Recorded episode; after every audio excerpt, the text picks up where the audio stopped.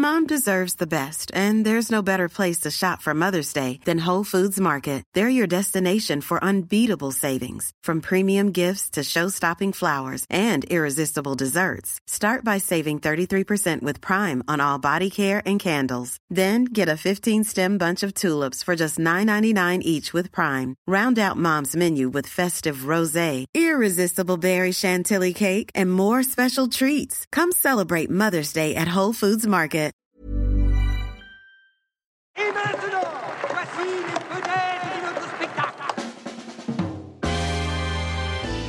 Bien qu'on pose nos armes et qu'on discute. Bon, bah lui, il va me prendre la tête. Jack, je veux que vous me dessiniez comme une de vos françaises. Ah non, c'est chouchou je veux, pas la moche. Zut, rezut et rezut derrière Ah, je vois, monsieur se fout de moi. Monsieur fait d'ironie. Mais où est-ce que vous vous croyez, merde? Au cirque? Ben ça, c'est du spectacle. Ça dépasse tout ce que j'ai pu imaginer. All is beautiful, le vieux, c'est beau. Et si vous n'êtes pas de cet avis, c'est que vous n'avez pas besoin de capter l'héritage d'autrui pour vous en sortir, bande de rupins. Salut les amis. Salut Simon. Salut. Dites donc, les températures euh, ont beau ne plus être si hivernales, qu'est-ce que j'entends? Est-ce une cheminée qui crépite? Est-ce un vieux tweed anglais qu'on repasse? Ne serait-ce pas là une cup of tea qui frémit vous l'aurez compris, ou pas, nous voici euh, aux côtés de Sir Andrew Wilk et Milo Tyndall. Le premier est un riche aristocrate qui propose au second une étrange arnaque à l'assurance, soi-disant pour lui permettre d'assumer les goûts de luxe de son épouse dont il est l'amant. Mais tel est prix qu'il croyait prendre, et non, ça ne s'écrit pas comme ça. Think of the perfect crime. The house is empty. Have you ever actually committed a crime before? Then go one step further. This, as they say, is where the plot thickens. It's a real game and a real murder. There's absolutely no point in playing another pretend game. Isn't that right? Le Limier, dernier film de Joseph L. Mankiewicz avec Laurence Olivier et Michael Caine, dernier chef-d'œuvre de son réalisateur sorti en 1972, est à nouveau disponible, à nouveau visible et il était temps, Alexis. Oui, il est temps parce que Le Limier est certainement l'un des films les plus intéressants euh, de la carrière de Joseph L. Mankiewicz, en plus d'être effectivement son ultime long métrage. Pour resituer euh, assez rapidement qui est Mankiewicz, donc Joseph Léo Mankiewicz, puisque le L est le diminutif de Léo, euh, Mankiewicz, il est issu d'une famille de juifs allemands et il a un grand frère, et qui va jouer un rôle très important dans sa vie, qui s'appelle Herman Mankiewicz, que vous connaissez peut-être sous le pseudonyme de Mank, à qui euh, David Fincher a consacré ce fameux film soporifique de 3 heures que vous pouvez trouver sur Netflix et que je vous conseille peu. Euh, ouais, bref, parenthèse fermée sur Mank, parce que je sens que Arthur est, est sur le point de m'allumer. Euh, donc, Mankiewicz, il va commencer à Hollywood un peu par accident, justement parce qu'il va se faire débaucher par son propre frère, qui travaille comme scénariste. Et donc, Mankiewicz va commencer à travailler comme scénariste, et puis il va gravir les échelons petit à petit, devenir producteur, notamment au sein de la MGM, dont le patron est encore à l'époque le fameux mania d'Hollywood Louis B. Mayer, qui restait en poste pendant des décennies et des décennies. Et puis Mankiewicz va finir par échouer à la 20th Century Fox, et c'est là qu'il va faire ses débuts en tant que réalisateur. Il va réaliser un film qui s'appelle Le Château du Dragon en 1946, qui était à la base prévu pour Ernst Lubitsch, sauf que Lubitsch a fait une crise cardiaque. C'est compliqué de travailler quand on a fait une crise cardiaque, donc il a laissé le poulain à Mankiewicz. Et à partir de là, c'est le début d'une carrière marquée quand même par un sacré paquet de chefs-d'œuvre. On, va en citer quelques-uns. Il y a Eve en 1950, il y a La Comtesse aux pieds nus en 1954, il y a Soudain l'été dernier en 59, et puis il y a ce qui reste certainement le film le plus célèbre de toute la carrière de Joseph L. Mankiewicz, un film complètement fou qui s'appelle Cléopâtre, qui sort en 1963, un péplum de plus de 4 heures avec Elizabeth Taylor et Richard Burton, qui est un film qui est resté dans les mémoires euh, de tous cinéphiles qui se respectent, puisque c'est le film qui est responsable, au moins en partie, de la fin de l'âge d'or d'Hollywood, puisqu'il faut bien comprendre que Cléopâtre est un film qui, contrairement à ce qu'on entend souvent, n'est pas du tout un échec en salle. C'est un film qui a un vrai succès en termes de fréquentation.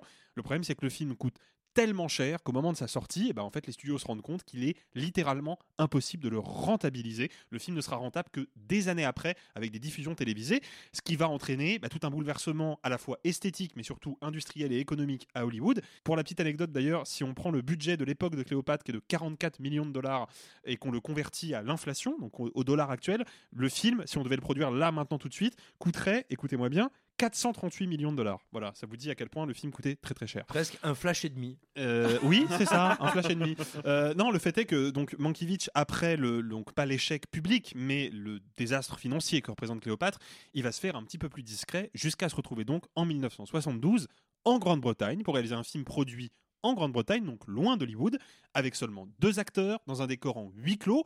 Donc un film qui est quand même pas du tout dans ce qu'on pouvait attendre de Mankiewicz, qui au fil de sa carrière a réalisé des projets de plus en plus prestigieux, de plus en plus colossaux. Bah non, il finit sur l'adaptation d'une pièce de théâtre avec deux acteurs particulièrement importants dans l'histoire du cinéma britannique mais aussi mondial, que sont donc Laurence Olivier et Michael Caine. Oui, alors moi ce que je trouve assez passionnant euh, dans le film, c'est que, donc tu l'as dit, c'est une adaptation théâtrale. L'auteur participe d'ailleurs à l'élaboration du scénario. Oui. Euh, c'est intéressant parce que c'est un film qui assume totalement cette théâtralité. Dès l'ouverture, dès le début, dès cette arrivée dans ces grands jardins, dans ce labyrinthe, on joue l'idée qu'on est sur une scène qu'on est sur une scène aussi dans ce que ça peut raconter de fausseté. Euh, donc on est à la fois dans un film qui est bah, très artificiel, très distancié, très conceptuel. C'est donc cette confrontation entre deux individus euh, de milieu, de classe et puis aussi de, nature, je veux dire de caractère très très différents. Euh, mais derrière, on va dire toutes ces couches qu'il y a d'artificialité, etc.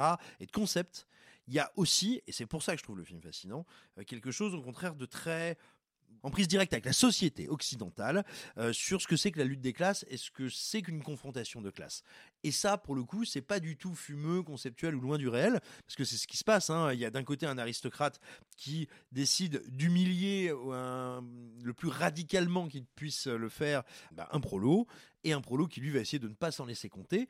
Et donc voilà, on est à la fois dans ce que le cinéma peut faire de plus cinéma, de plus créatif et loin du réel, et en même temps dans l'expression de conflits de conflits, de conflictualité qui, elles, bah, viennent de la réalité, au contraire. Et ça, je trouve ça assez canon. Il faut aussi préciser euh, en introduction que Joseph Elmankiewicz, il est un peu particulier dans le paysage hollywoodien parce que, comme je l'ai dit, il est devenu cinéaste après un long parcours professionnel de plusieurs années qui n'était pas spécialement prévu à la base et il a, avant d'être cinéaste, occupé des fonctions de scénariste et de producteur.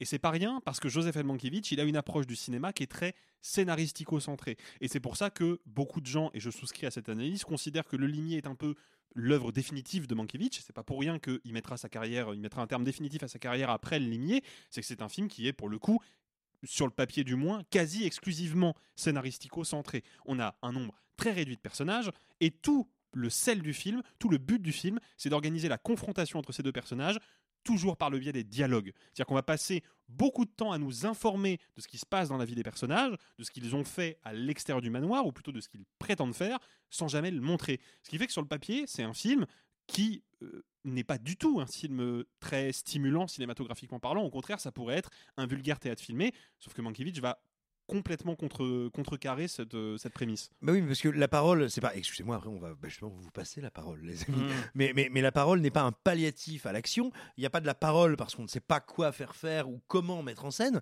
La parole est une forme d'action et une action ambiguë. Parce que tu l'as dit, on voit pas ce qui se passe en dehors de cette maison. On voit pas, on, on ne peut pas sonder les reins, les cœurs des personnages. Par conséquent, la parole et les différents pièges euh, théoriques ou physiques qui vont se tendre, bah on est en permanence en train d'essayer de les calculer, de les euh, analyser, de les appréhender, de les devancer, et ça fait de la parole, de la parole un faux semblant euh, au premier chef dans le film. Bah, en fait, ce qui est intéressant, c'est que quand on parle, je sais pas si on a bien pitché le film en même temps. Le pitcher c'est compliqué parce que c'est c'est vite, raconté, vite le spoiler. Et pour moi, c'est un film qui à, plusieurs moments m'a surpris par les petits retournements de situation. Mais quand même. mais voilà, en gros, c'est la confrontation psychologique et donc les pièges humains et puis stratégiques que vont se poser deux hommes réunis par une femme sur la théâtralité, moi, il y a un truc que j'ai trouvé vraiment fascinant, c'est euh, effectivement euh, l'aspect euh, deux personnes, tout le temps à la caméra, toujours au même endroit, avec vraiment juste des échanges et surtout des dialogues qui sont un peu emboulé quoi, littéraire, euh, pas très euh, pas très Zorro quoi. Il y a un truc qui est quand même assez oh, intéressant. Zorro est parfois très littéraire. Hein. Zorro avec la pointe de son épée. Euh, non, il y a un truc que moi j'ai trouvé assez fort, c'est la manière dont Mankiewicz exploite les décors et les accessoires pour essayer de coller à ce qui se passe et notamment je pense au salon du, du, du, riche où il y a en fait le film commence et on comprend que ce monsieur qui a beaucoup d'argent a plein de de marionnettes animatroniques et tu te demandes mais qu'est-ce que ça fout là? Et puis plus le film avance et plus tu te rends compte qu'en fait ces marionnettes c'est l'emplacement des marionnettes et la manière dont elles sont disposées et filmées raconte quelque chose de ce qui se passe dans sa psyché à un instant T et va même avoir un impact à un moment. Enfin bref, je trouve que il joue dans cet aspect de la théâtralité de en fait tout ce que vous voyez à l'écran est utile. Et ça c'est hyper malin.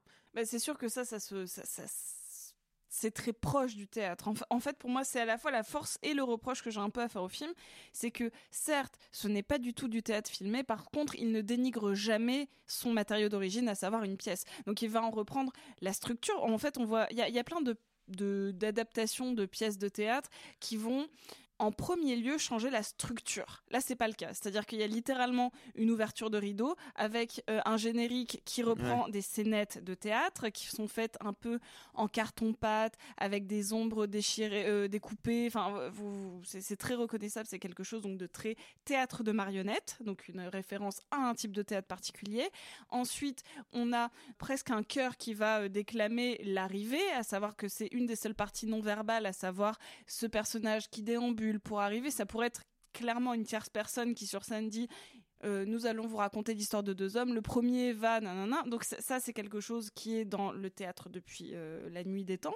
Et ensuite, nous avons une structure en trois actes définis avec des coupes mais c'est comme s'il y avait presque des mini entractes à chaque fois c'est-à-dire que c'est des moments où on pourrait mettre sur pause et où ça Ouais. pourrait être une presque une une mini-série en trois épisodes qui reprendrait les structures de théâtre donc ça pour moi c'est la c'est à la fois sa force et sa faiblesse parce que je trouve ça très intéressant comme exercice de style de se dire j'adapte une pièce qui en plus est scénarisée par le dramaturge donc je vais coller à cette à cet objet.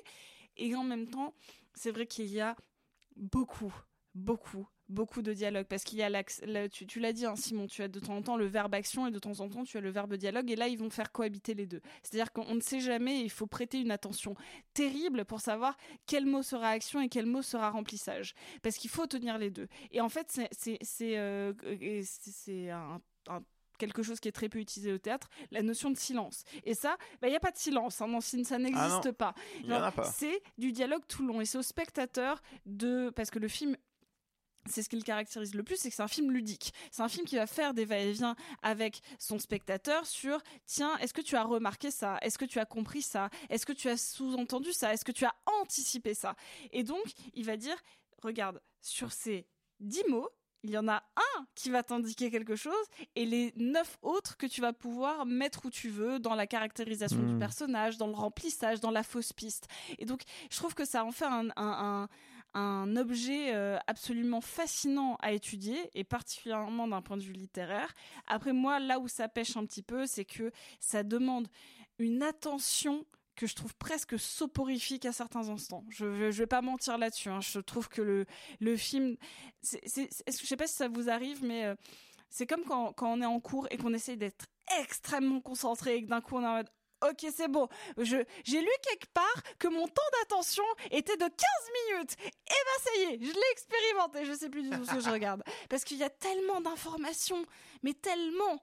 Et il faut qu'on fasse le travail d'entonnoir Hmm. de Ok, j'ai des informations. Ok. Voilà. Oui, mais le, le- le film est très riche, très dense, à, à bien des égards. Je, ne l'avais pas vu depuis très longtemps, et, euh, et je dois dire que euh, euh, j'ai. Il m'a rendu peut-être encore plus irregardable la mode actuelle, la hein, contemporaine. Je parle pas des grands classiques du genre, mais des, euh, des wood units, euh, des films où on, essaye de découvrir qui est le coupable. Toutes ces post pseudo méta adaptation d'Agatha Christie euh, qu'elle soit réalisée euh, on va dire de manière un peu académique ou au contraire qui se voudrait un peu plus méta euh, dans ce sens où pour moi c'est un peu le film qui tue le genre là-dessus tant il va dans le concept tant il nous demande nous d'enquêter en permanence tu le disais sur le C'est pour verbe ça que t'aimes pas Scream en fait. mais mais euh, alors tu vois, j'aurais pas pensé, mais t'as peut-être un peu raison, ouais. T'as peut-être raison, tout à fait. Mais, mais vraiment, moi, je, le film me met dans un état d'ébullition euh, intellectuelle que je trouve assez dingo. D'autant plus dingo que, à côté de ça, je trouve qu'il raconte un truc très intéressant parce que il faudra qu'on dise au moins quelques mots de ces deux comédiens. hein. C'est euh, alors c'est son réalisateur qui aimait à le dire pour rigoler. C'est probablement le seul film de l'histoire du cinéma dont l'intégralité du casting a été nommé aux Oscars. Euh, voilà, les, ces deux acteurs ont tous les deux été nommés aux Oscars. Et mais, mais, mais tous les deux sont exceptionnels. Laurence Olivier qui est parfait pour jouer pour jouer ce grand aristo et Michael Caine qui joue. euh, c'est pas une figure qu'on a vue si souvent dans le cinéma britannique euh, qui joue un descendant euh, d'immigrés italiens. Mhm. On n'en voit pas tant que ça dans le cinéma britannique ou anglais au Royaume-Uni. Euh, parce que c'est ce que je disais, hein, c'est le nom de son personnage, c'est Milo, c'est ça. hein, je dis Oui, c'est. Milo Tyndall. Voilà, mais Milo C'est pas son vrai nom. Et c'est pas son vrai nom. Et on sent que il y a en lui quelque chose de latin qu'il a travaillé et qu'il a été éduqué à dissimuler, que veut absolument faire ressortir eh bien euh, Sir Andrew Wilkie, peut-être à ses, à dépens. Et vraiment cette confrontation de classe, d'origine et de manière d'aborder la violence, parce que les deux veulent se faire violence euh, respectivement, je, trouve que là-dessus, le, le film est à la fois très ludique, euh, il phosphore, comme dirait notre président, le petit père des peuples. Euh, à la fois ça phosphore et en même temps ça tape assez dur socialement dans ce que ça dit des uns et des autres. Alors juste trivia, à votre avis, il a joué dans combien de films Michael Caine? C'est énorme, je crois que c'est 90. Euh, non, je crois que c'est 150 ou 160. Alors, chacun m'en dit un et j'ai la réponse après. Arthur. Small details are big surfaces. Tight corners are odd shapes. Flat, rounded, textured, or tall. Whatever your next project, there's a spray paint pattern that's just right. Because Rust new Custom Spray 5 in 1 gives you control with five different spray patterns. So you can tackle nooks, crannies, edges, and curves without worrying about drips, runs, uneven coverage, or anything else. Custom Spray 5 in 1. Only from Rust I'm Sandra, and I'm just the professional your small business was looking for. But you didn't hire me because you didn't use LinkedIn jobs. LinkedIn has professionals you can't find anywhere else, including those who aren't actively looking for a new job but might be open to the perfect role, like me. In a given month, over 70% of LinkedIn users don't visit other leading job sites. So if you're not looking on LinkedIn, you'll miss out on great candidates like Sandra. Start hiring professionals like a professional. Post your free job on linkedin.com/people slash people today.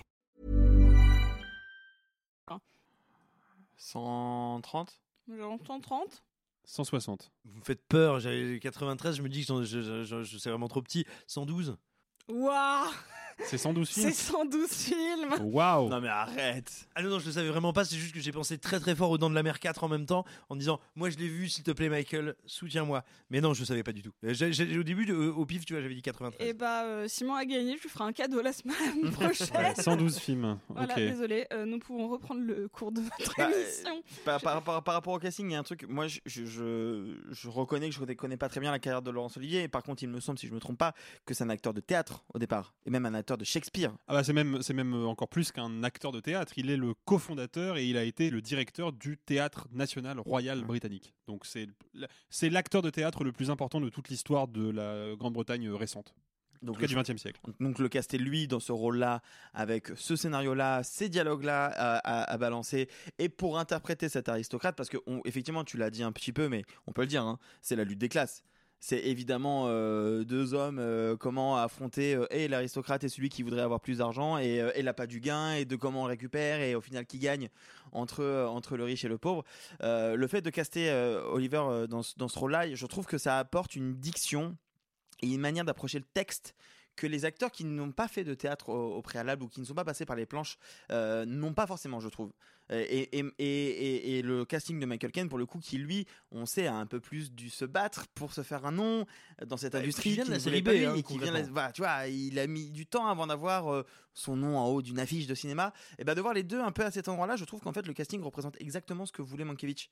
En fait, sur le fait, je sais pas si euh, je suis clair, mais tu vois. Ah bah, le casting incarne la tension qui, qui traverse les personnages. C'est fait. ça. Et en fait, pour aller encore encore plus loin dans cette euh, dans cette analyse là parce que je, je crois que c'est Jean-Baptiste Auré qui a dit ça en tout cas je l'ai entendu le dire mais toute c'est pas si c'est lui qui est à la source Si tu mais cites pas Thor une fois par émission, de toute façon, je pense qu'il se passe un truc. Mais ce euh, que Sa tête explose. Ah. Bref, avant que je perde la- la- le dicton exact, les grands films sont presque toujours des documentaires de leurs conditions de tournage. Hmm. Euh, et là, il se passe quelque chose de fascinant, c'est que pour resituer, au moment où Le Limier sort en 1972, ça fait seulement 10 ans que le cinéma européen s'est réinventé, avec le néoréalisme en Italie, avec la nouvelle vague euh, en France et avec le free cinéma en Angleterre, dont l'un des auteurs euh, les plus connus est Tony Richardson, euh, que vous connaissez peut-être. Et en fait, ce qui est intéressant, c'est que bah, Mankiewicz, avec ce film-là, avec ses choix de casting-là, il inclut dans son récit, en sous-texte, un commentaire sur le fait que le cinéma est en train de changer et que surtout, les têtes d'affiche d'hier sont en train d'être remplacées par les têtes d'affiche d'aujourd'hui, et c'est pas les mêmes. Parce que la lutte des classes qui opère entre les deux personnages, eh ben, de facto, elle opère aussi entre les acteurs. Laurence Olivier, on l'a dit, c'est un acteur de théâtre, un acteur prestigieux, qui incarne une certaine noblesse dramaturgique euh, et actorale, mais c'est quelqu'un qui vient pas d'un milieu modeste. C'est quelqu'un qui a eu une éducation classique, qui a des lettres, comme on dit euh, vulgairement. Michael Caine, lui, pour le coup, il vient d'un milieu modeste, et à l'époque, c'est un acteur donc de série B, de polar. La même année que Le Limier sort La Loi du Milieu, Get Carter, qui est l'un des films les plus emblématiques de la carrière de Michael Caine. Et pour le coup, c'est un film dans lequel Michael Caine incarne un gangster violent, quelqu'un qui est Mhm. vraiment un, un être de petite vertu.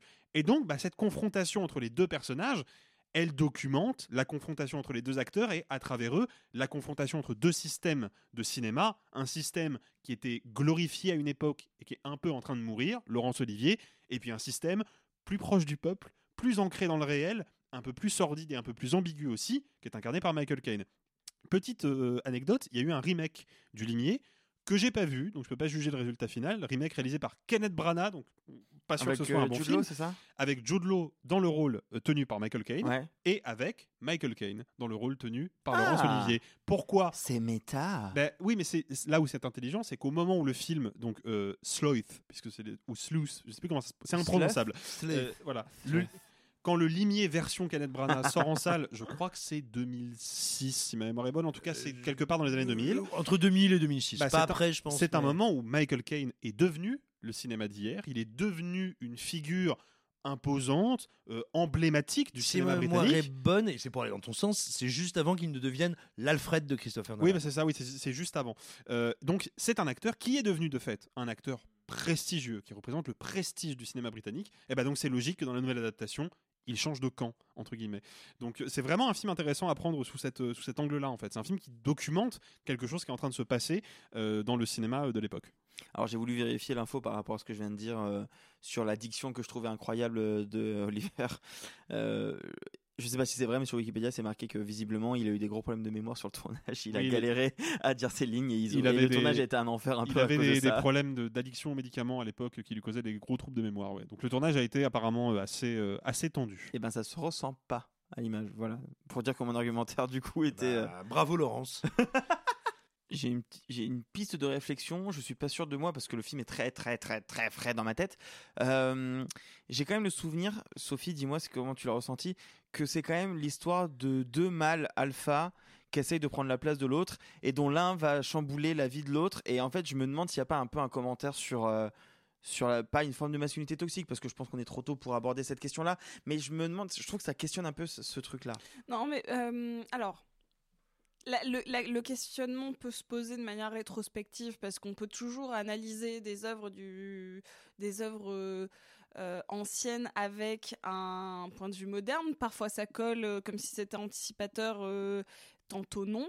Là, par contre, ce qui est super intéressant, c'est que dans le théâtre, il y a toujours eu la question du triangle amoureux. C'est même encore plus un lieu commun du théâtre et notamment du vaudeville que, euh, que du cinéma. Le cinéma l'a repris pour en faire d'autres choses, euh, tantôt de la comédie, puis c'est quelque chose euh, aussi un peu guitry, en tout cas encore une fois dans la lignée du vaudeville. Cependant là on est encore sur un cas de triangle amoureux où le féminin au final n'est pas là parce qu'il ne parle non pas tant de, max, de masculinité toxique que de combat d'ego pour une femme. Oui. Et c'est légèrement différent, mais c'est Oui, intéressant comme réflexion parce que elle est absente. Cependant, il y a un portrait de femme et il y a un Ouais. portrait de femme avec des plans parce que ça, c'est le, le point où je trouve que il s'échappe complètement euh, du théâtre filmé, c'est par des inserts. C'est-à-dire que c'est un film qui a énormément, énormément d'inserts sur la DA, parce que c'est un film de DA aussi, avec, comme tu l'as dit, euh, ces, euh, poupées euh, animées, ces costumes, ces tableaux. Enfin, oui, il y a quelque chose d'un peu presque forain, étrangement, mais du forain qui serait précieux uniquement parce qu'ils sont possédés par quelqu'un de riche. hein, parce que ici, la notion de beau est complètement subjective. C'est-à-dire que c'est quelqu'un qui a vraiment des, des poupées effrayantes chez lui, mais qui se fait des énormes tartines de caviar. Enfin, il y a un truc un peu chelou. Et, euh, et donc, il y a ce portrait de femme sur lequel il y a des inserts tellement cut, euh, donc des, des espèces de coupes un peu rapide et surtout insérée au milieu d'un dialogue qu'on a presque l'impression qu'elle va sortir du tableau ou qu'elle va arriver. C'est comme si on nous disait attention, elle est là, elle est malgré tout ici. Et donc il y a malgré tout une réflexion sur le féminin et c'est pas la, la réflexion la plus euh, moderne qui soit. C'est très ancré dans une époque où on a un peu l'impression que la femme ici est juste un prétexte. C'est-à-dire que pour moi là c'est nécessaire qu'ils se combattent euh, et un peu de manière presque médiévale hein, parce que euh, c'est comme une joute sauf qu'ici elle est, dans un premier temps verbale. Euh, pour devenir, avant que ce soit une intrigue un peu plus complexe, pas se mentir, c'est quand même un gros concours de bites, hein, ce film. C'est clair. Euh, Bien sûr. Et, euh, et, et que la, la femme n'est là que pour prétexte. En, en soi, normalement, dans le vaudeville, il y a toujours la notion d'amour, et même d'amour fou, d'amour passionnel. Puis il y a l'amant, et il y a le mari, et il y a la flamme qui s'est éteinte, et tout ça. Là, non. Là, vraiment, c'est... euh, euh, elle est là. Mais tu vois, il y a un truc que j'aime bien dans, le- dans- dans le fait de casser le modèle de, de l'amour fou, c'est qu'assez rapidement, t'as l'interaction entre les deux où tu sens que bah euh, y en a un qui est un peu mal à l'aise de cette situation, et très vite on va dire, alors on est tous les deux dans la même merde, viens on fait ça. Et en fait l'autre l'accepte mais de manière hyper rapide je trouve au final. C'est ça. Et en fait ça je trouve ça assez cool. Et euh, Eh, tu fais des choses avec ma femme et elle est super vénale. Tu vas avoir besoin de lui payer des manteaux de fourrure. Je suis passée par là. Laisse-moi te donner deux trois conseils. Là- et là- ça, c'est moi qui le résume de manière vraiment très bizarre. Mais en fait, là, là où c'est quand même hyper euh, acide en termes d'écriture, c'est que quand il réfléchit bien, les deux seules fois dans le film où les personnages vont être d'accord, c'est sur la description de la femme, qui Ouais. n'est pas contestée par Michael Caine, Ouais. et sur le fait qu'ils ont tous les deux besoin de pognon. Donc, en définitive, que nous dit le film Ces deux personnages masculins très euh, sati- satisfaits, très euh, Ouais. imbus d'eux-mêmes, qui pointent du doigt une femme qui n'existe pas et qui donc n'est pas là, ne, ne peut pas leur répondre en disant bon, c'est une femme euh, vénale et cupide. En fait, le seul terrain d'entente qu'ils sont capables de trouver, c'est la question de la thune. Donc ils sont clair. au moins aussi vénales et cupides qu'elle, si ce n'est encore plus. Et ça, c'est pas souligné par le film. C'est juste, il faut s'attarder un peu sur les dialogues et sur comment le, la, la discussion est rythmée et quel est le rapport de force entre les deux pour se rendre compte de ça. Non, mais c'est intéressant parce que de toute manière, on a parlé de leur différence de classe sociale. Ils ont pas du tout. Enfin. Parce que là, on a l'impression que c'est le terrain d'entente, mais ils n'ont pas du tout le même rapport à l'argent. C'est-à-dire que euh, il y, en- il y en a un qui a besoin de cet argent pour monter dans l'échelle sociale, même Ouais. si techniquement il agit déjà comme si il était au-dessus, et l'autre a besoin d'argent pour y rester. Et c'est et c'est un, il y a un autre film qui traite de ça euh, dans un contexte complètement différent, mais qui est aussi une adaptation littéraire, c'est Le Guépard. Absolument. Mm. Euh, moi, je voudrais juste euh, me préciser un petit quelque chose qui n'est pas une, une critique ou une, une attaque sur ce que vous venez de dire, hein, mais, mais, mais j'aime bien préciser ces derniers temps parce que on emploie tous, moi y compris, euh, beaucoup le terme masculinité toxique et on l'emploie tellement que peut-être on prend le risque que bientôt ça devienne une espèce de mot valise qui désigne un, peu tout. Euh, non, je voudrais juste rappeler et dire que, euh, bien évidemment, et heureusement, il faut pas l'oublier, il y a plein de films et depuis bien avant que ce concept de masculinité toxique ou de spécificité de la violence masculine, bien avant que ce, euh, hum, concept-là vienne un peu éclore et soit sur toutes les lèvres, les œuvres d'art et le cinéma bien sûr en parlaient déjà, ça existait déjà. hein, euh, Barbe bleue, ça ne parle pas d'autre chose. Et donc, euh, effectivement, il faudrait surtout pas, euh, pour les, plus jeunes spectateurs qui nous écoutent, euh, qu'on commence à se dire ou qu'ils s'imaginent que on n'a jamais su appréhender ou représenter la violence des hommes avant avant ces dernières années. Bien sûr qu'il y a aussi plein d'œuvres qui ne sont T'inquiétez pas du tout, mais, mais depuis tout temps, et aussi bien également au théâtre, enfin je veux dire, le, la, la- la tragédie française, elle est pleine de ça, hein. Euh, on parle de la violence des hommes et de ce qu'elle a de spécifique. Voilà, c'était juste un, un rappel de ça. raison, Non, mais euh, t'as raison, et c'est pour ça que je trouve pas que l'œuvre parle particulièrement de masculinité Oui. toxique, Non. mais c'est vrai qu'il y a des œuvres qu'on peut regarder aujourd'hui, et comme tu as très bien cité Barbe Bleue, Barbe Bleue, le, le terme de masculinité toxique n'existait pas à l'époque, et pourtant aujourd'hui ça en est devenu le symbole, c'est presque devenu euh, euh, un terme psychanalytique, ou en tout cas un concept qui est rassocié aujourd'hui à la masculinité toxique. Mais t'as as bien fait de le préciser, c'est c'est important de toute manière de remettre les choses dans leur contexte. Le limier de Joseph L. Mankiewicz avec Michael Caine et Laurence Olivier. Et vous, est-ce que vous préférez quand Michael Caine ou quand Michel copule Elle est formidable. Envoyez votre réponse au 82121 accompagné du hashtag bon goût.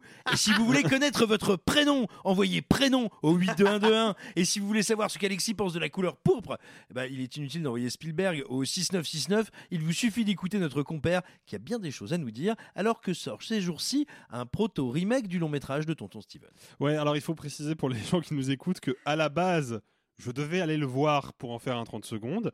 Contre ma volonté, c'est Arthur qui m'a Ah, je trouve imposé. ça super. Moi, je trouve Non, ça mais super. oui, et Pardon, je, me- mais et je me euh, suis dit, bon, bah, quitte à aller voir un remake en comédie musicale qui a l'air d'être un petit peu daubé quand même, euh, bah, je vais peut-être pouvoir en carte blanche parler de l'original. Coup de bol pour moi, j'ai pas eu le temps d'aller voir le nouveau, donc je vais juste vous parler du Spielberg. Je vais, je vais être assez bref sur la couleur fort. pourpre, hein, parce qu'il faut pas que je m'emballe de trop. Mais en gros, pour résumer, la couleur pourpre, c'est l'adaptation d'un roman écrit par une afro-américaine, Alice Walker, qui est une militante des droits civiques. Le film sort en 1985. Il faut savoir que l'année d'avant, Spielberg il a réalisé Indiana Jones et le Temple maudit, donc le deuxième volet de la saga. C'est un cinéaste qui est déjà très riche et très puissant à Hollywood parce que quand il fait des films, bon bah ça cartonne et puis ça cartonne pas qu'un peu. Problème, bah, Spielberg il est pas très aimé de la critique et puis il est pas très aimé non plus de toute l'institution hollywoodienne. Il y en a qui sont un petit peu jaloux de ce petit golden boy qui est arrivé un peu de nulle part, qui en plus s'exprime pas très bien parce qu'il est dyslexique, à l'époque il n'est pas encore diagnostiqué je crois. Et puis, bah, ce mec dès qu'il touche une caméra, non seulement il fait des chefs-d'œuvre, mais en plus il rapporte énormément de pognon, du coup il est giga puissant, il fait ce qu'il veut, et ça énerve les gens. Et ça énerve notamment l'Académie des Oscars, qui ne s'intéresse pas du tout à la carrière de Steven Spielberg, même pas pour les Oscars techniques. Et donc, il va se dire, bon, il faut que je gagne la confiance de la critique, et il faut que j'ai un Oscar. Bah du coup, je vais faire un gros mélodrame classique à la sauce King Vidor pour avoir un Oscar. Le film sera présenté au Festival de Cannes en 1986. Il va recevoir des critiques globalement positives. Donc, quand on dit des critiques positives pour un film de Spielberg dans les années 80, ça veut dire qu'aux États-Unis, la critique elle trouve ça plutôt pas mal. En France, personne n'en parle. Et euh, c'est un succès commercial. Le film va bien marcher en salle. Et il sera nommé, tenez-vous bien, dans 11 catégories aux Oscars 1986. C'est quand même pas rien. Comme Titanic. Ah non, Ouais. c'est 13. Mais petite différence par rapport à Titanic, il reçoit zéro statuette. Zéro, pas une seule. Du coup, bah, deux ans plus tard, Spielberg va retenter l'expérience et va se dire, non, cette fois-ci, je vais avoir mes Oscars. Il fait Empire du Soleil, film qui ne marche pas en salle et ne récupère aucun Oscar. Et après, il part faire Indiana Jones 3. Donc en fait, ce qui est intéressant avec la couleur pourpre, bah, c'est que c'est un film qui est quelque part un échec pour Steven Spielberg. C'est un film qui aurait dû lui offrir le respect et la légitimité de ses pairs et il ne l'a pas obtenu. Là où, pour moi, la couleur pourpre vaut la peine d'être découvert aujourd'hui, bon, bah, c'est que déjà, on est au milieu des années 80, comme je l'ai dit. C'est le cinéaste le plus important d'Hollywood qui réalise un film adapté d'un roman écrit par une femme noire avec Quincy Jones à la musique, parce qu'il a exceptionnellement recalé John Williams pour justement avoir un musicien afro-américain qui va réadapter des chants traditionnels afro-américains du début du XXe siècle pour les incorporer dans la bande originale du film, et donc avec un casting composé exclusivement de, de personnalités afro-américaines et de notamment deux actrices qui vont devenir des superstars grâce à ce film-là, Whoopi Goldberg dans le rôle principal et Oprah Winfrey dans un rôle secondaire. Le truc, c'est qu'à l'époque, le film, il fait un petit peu débat. Parce qu'il y a pas mal de gens qui trouvent que bah, euh, un blanc qui réalise un film avec des noirs, c'est quand même un petit peu euh, du whitewashing, ou plutôt de la récupération euh, culturelle. Spielberg s'approprie un patrimoine. Déjà à l'époque? Ouais, à l'époque, les associations euh, afro-américaines ont un peu gueulé.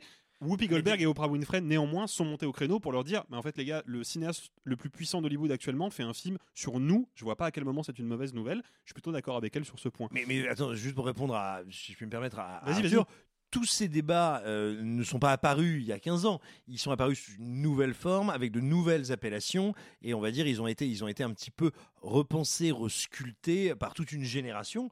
Euh, je dis pas ça du tout de manière négative ou cynique, hein, mais toute une génération de, nouveaux chercheurs et euh, militants. Et c'est pour ça qu'on peut avoir l'impression que ça a surgi comme ça dans le débat public, mais, mais c'était pas nouveau du tout. Oui, et puis il y a, une certaine, euh, un certain historique hein, quand même des productions hollywoodiennes euh, à fond euh, un peu raciste dès lors qu'il s'agit de raconter, même de manière indirecte, la vie des Afro-Américains. Si vous n'avez pas vu autant n'emporte le vent, je vous conseille de le mater, ne serait-ce que pour le, bien historique. C'est, particulièrement gratiné. C'est probablement l'un des films les plus racistes jamais produits de toute l'histoire d'Hollywood. Euh, et d'ailleurs, à l'époque, ça avait déjà gueulé en 1939 hein, pour les du côté des communautés afro-américaines. Pour en revenir à ce qu'est le film en lui-même, il faut l'envisager comme un mélodrame. C'est vraiment un mélodrame, c'est un film qui s'inscrit dans la lignée d'un des cinéastes classiques euh, euh, qui ont le plus influencé la carrière de Spielberg, à savoir donc King Vidor, euh, notamment Duel au soleil. Et c'est une vraie prise de risque. Il se confronte à une culture qui n'est pas la sienne. Il se confronte à un univers qu'il a très peu investi à l'époque. L'Amérique post, mais vraiment post post-esclavagisme, euh, c'est pas un sujet qu'il maîtrise, mais bah, Spielberg, mine de rien, de par sa judéité, il est quand même un minimum conscient des oppressions qui peuvent s'abattre sur les peuples de manière totalement arbitraire et disproportionnée, et je pense que ça donne au film une profonde sensibilité et une certaine sagesse, et puis c'est un film qui est, et je m'arrêterai là-dessus parce que rien que pour ça, il vaut le coup d'œil, faites-vous votre propre avis, mais je trouve que c'est un film absolument sublime. Il n'y a pas un plan du film qui n'est pas une claque visuelle, et c'est vraiment un livre d'images. Et il faut l'envisager comme ça. Ce n'est pas le plus grand Spielberg. Vous attendez pas à un film qui va vous retourner le cerveau comme euh, comme E.T. ou comme Munich ou comme Arrête-moi si tu peux. On n'est pas dans cet acabit-là. C'est un film un peu de transition. Et puis il faut le dire, c'est peut-être la seule fois de sa vie que Spielberg a un peu trop essayé d'avoir un Oscar. Il s'est un petit peu calmé par la suite. Là, il en fait par moments un petit peu des caisses, mais euh, je trouve que euh, c'est un film qui vaut largement le coup d'œil.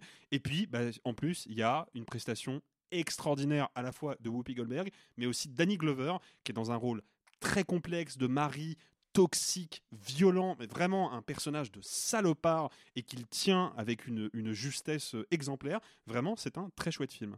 Eh bien, merci Alexis. Ça y est, nous voilà désormais comme notre ministre de l'Éducation. On est fini. Ah. La semaine prochaine, Frenchy Shore chez les nazis, de la litière sur fond vert et une ferme émouvante, sociale et sexy. Et en attendant, gloire à Michael, parce que lui, c'est juste Kane. Messieurs, il n'est de bonne société qui ne se quitte.